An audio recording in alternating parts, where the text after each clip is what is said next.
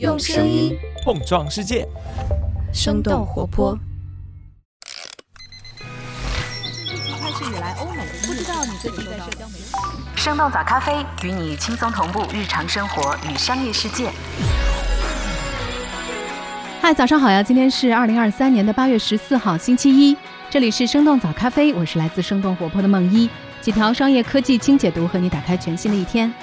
八月三号，阿迪达斯公布了他们今年二季度和半年度的业绩报告。虽然他们上半年大约一百一十六亿美元的全球营收和去年同期基本持平，但是阿迪的新晋 CEO 来自彪马的比约恩·古尔登在财报电话会上仍然表示对第二季度的业绩感到满意。从区域上来看，让阿迪新老板满意的，除了拉美市场二季度有着明显的增幅之外，大中华区的业绩表现也让人眼前一亮。要知道，阿迪在国内的业绩已经连续八个季度下滑了。就在很多人以为国内年轻人不再喜欢买阿迪的时候，这家运动品牌却在这个夏天发布了高于市场预期的成绩。今年二季度，阿迪在中国市场的营收超过了八亿美元，同比增长超过了百分之十六，而且他们在零售和批发渠道都实现了两位数的增长。那到底是什么原因让阿迪达斯的中国业绩能够重回增长？他们接下来还有哪些亟待解决的难题呢？我们今天的清解读就与此相关。在这之前，我们先来关注几条简短的商业科技动态。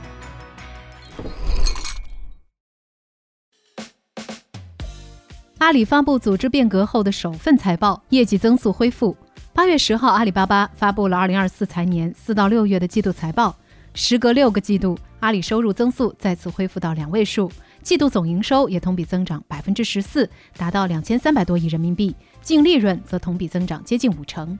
作为组织变革后发布的首份财报，这一财季阿里旗下六大业务集团都实现了增长。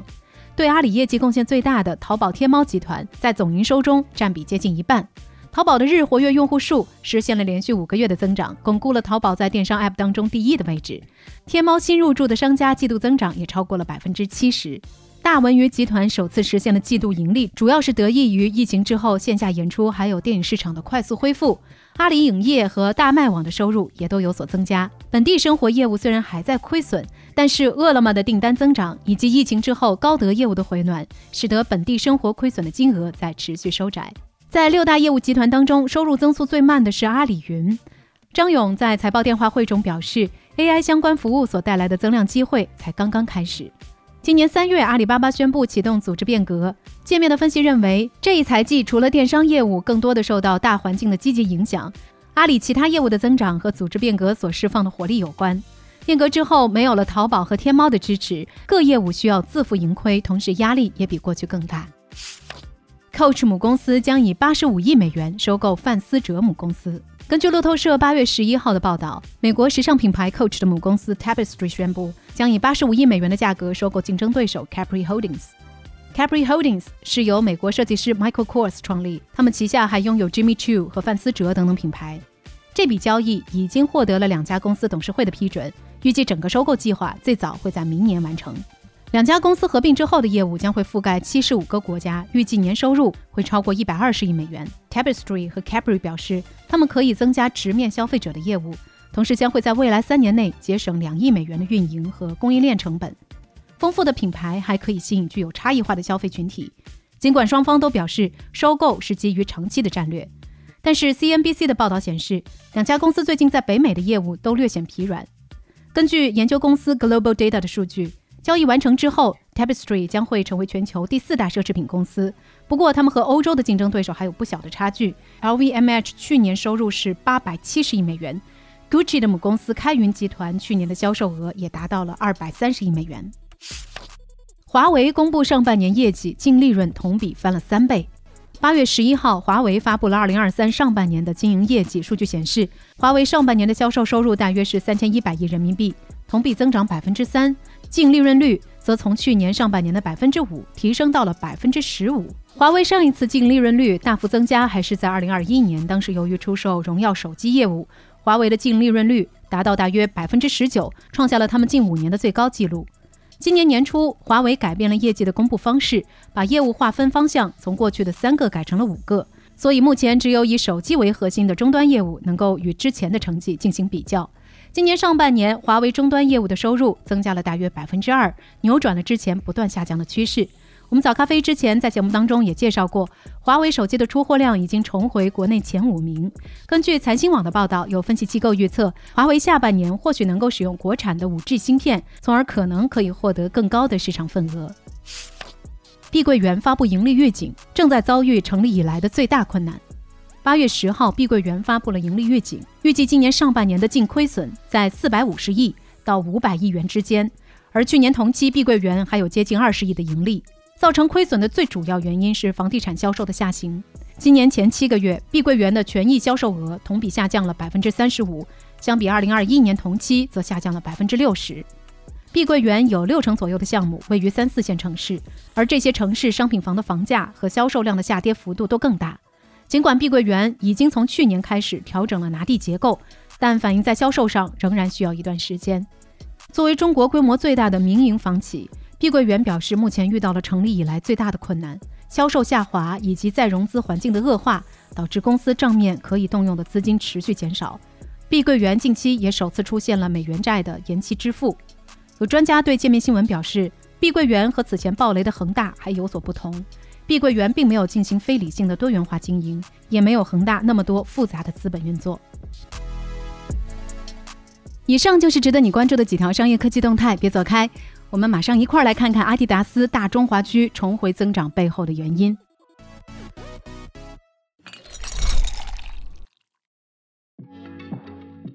欢迎来到今天的轻解读。一直以来，中国市场都是阿迪达斯最倚重的收入来源之一。然而，从二零二一年第二季度开始，阿迪在大中华区就进入了漫长的衰退期，业绩不断的下跌。进入二零二二年，阿迪大中华区的处境就更为艰难。去年，他们在全球营收同比增长百分之一的情况下，中国区的业务仍然出现了百分之三十六的下降。就连阿迪达斯自己也用“令人失望”来形容在中国这一年糟糕的表现。为了打开销路，当时采取低价甩卖策略的阿迪依然没能挽回中国消费者。截止到今年的五月初，阿迪在中国市场的营收已经连续八个季度下滑了。就在很多人以为这个来自德国的老牌运动巨头已经在中国掉队的时候，阿迪达斯在这个夏天却发布了让人有些意外的成绩单。大中华区的营收非但没有继续下跌，而且增长达到了百分之十六点四，高于市场预期。不管是在零售端还是在批发渠道，阿迪也都实现了两位数的增长。虽然明显的增幅和过去相对较低的基数有关，但也至少证明阿迪达斯中国已经摆脱了过去几年的疲软态势。那么，为什么曾经在中国市场遭遇滑铁卢的阿迪，能够在这个夏天重回增长呢？这背后又有哪些原因呢？原因之一，椰子鞋库存得到了大幅改善。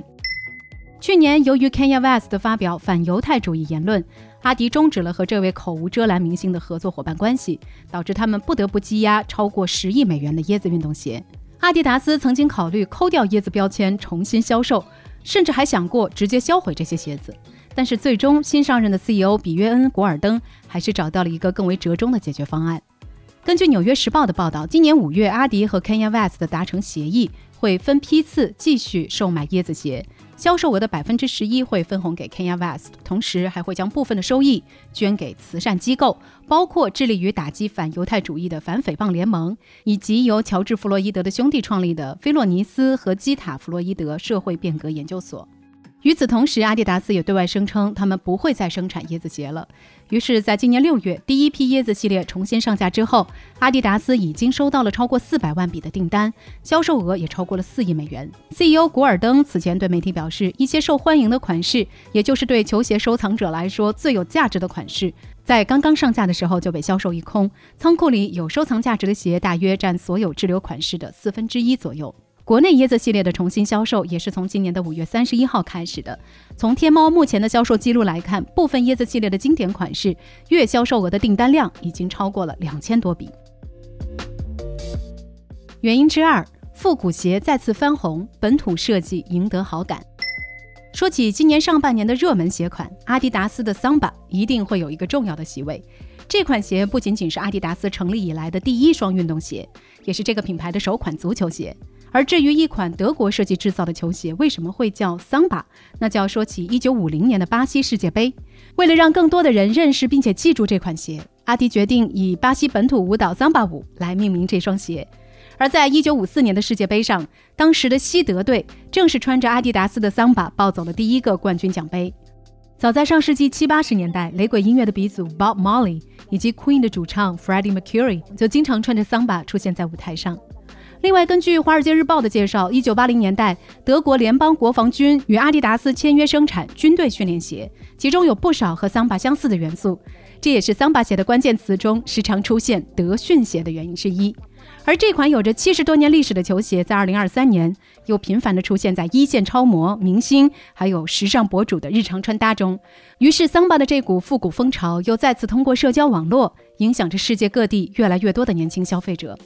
在中国市场，今年三月，阿迪达斯在上海著名的网红街安福路推出了桑巴快闪活动，让曾经在二手鞋交易市场中最低价仅仅卖出三百元的桑巴，被今天的消费者以上千元的价格排队抢购。而这款鞋无论是基础版本还是联名系列，都层出不穷。于是桑巴凭借着一己之力，直接撬动了一整个复古矩阵，从 Gazelle Bermuda 到 Spazio Aloha Super 等等。各种上世纪流行的室内足球鞋和训练鞋又被重新带到聚光灯下。除了翻红复古鞋，阿迪达斯去年又重组了中国的高管团队。他们从快时尚内衣品牌都市丽人挖来了肖家乐，他主张中国本地设计产品、本地生产和更短的交货时间。财报显示，由阿迪达斯位于上海的亚洲创意中心专为国内市场打造的系列新品，在上半年表现不错，例如 Cool Touch 系列以及专为中国市场定制的人工草地足球鞋等等。原因之三，运营效率的提升。原先阿迪达斯在国内的产销模式是先确定生产指标，然后再根据生产计划来制定销售计划，也就是以产定销的模式。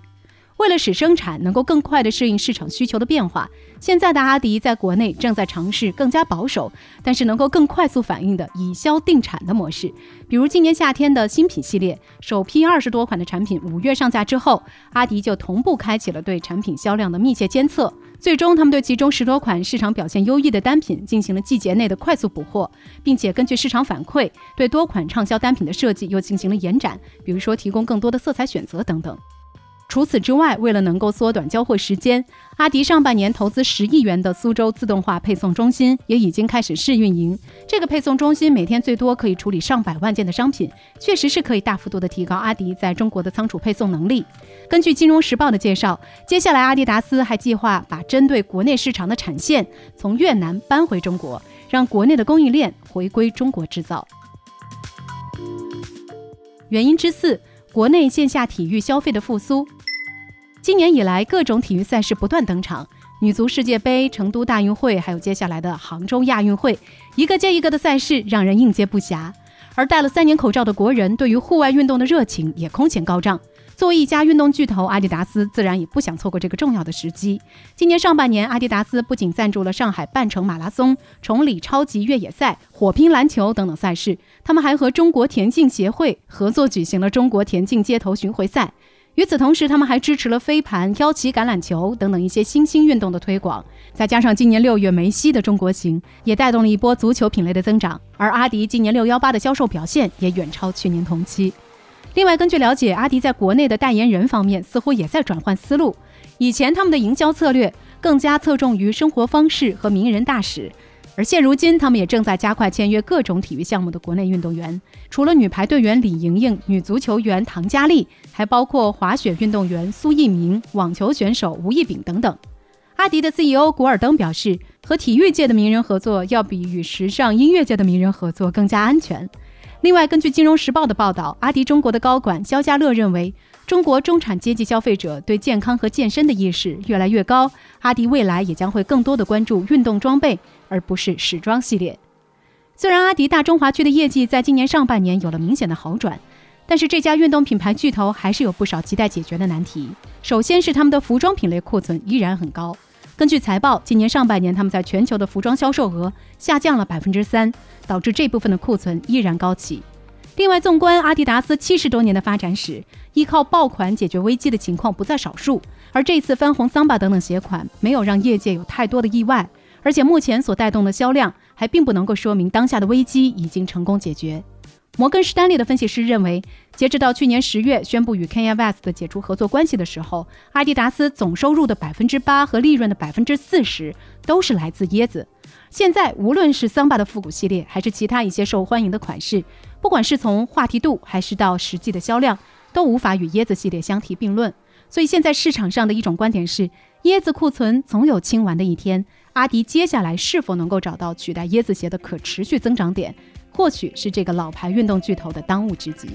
所以说到这儿，我们也很想来问问你，最近半年你是否也去尝试了一些新的运动呢？为了这些运动，你又为自己添置了哪些运动装备呢？欢迎在我们的评论区和我们一块来聊聊吧。这就是我们今天的节目了，我们其他的成员还有监制泽林，监制一凡，声音设计 Jack，实习生亏亏，感谢你收听今天的生动早咖啡，那我们就下期再见。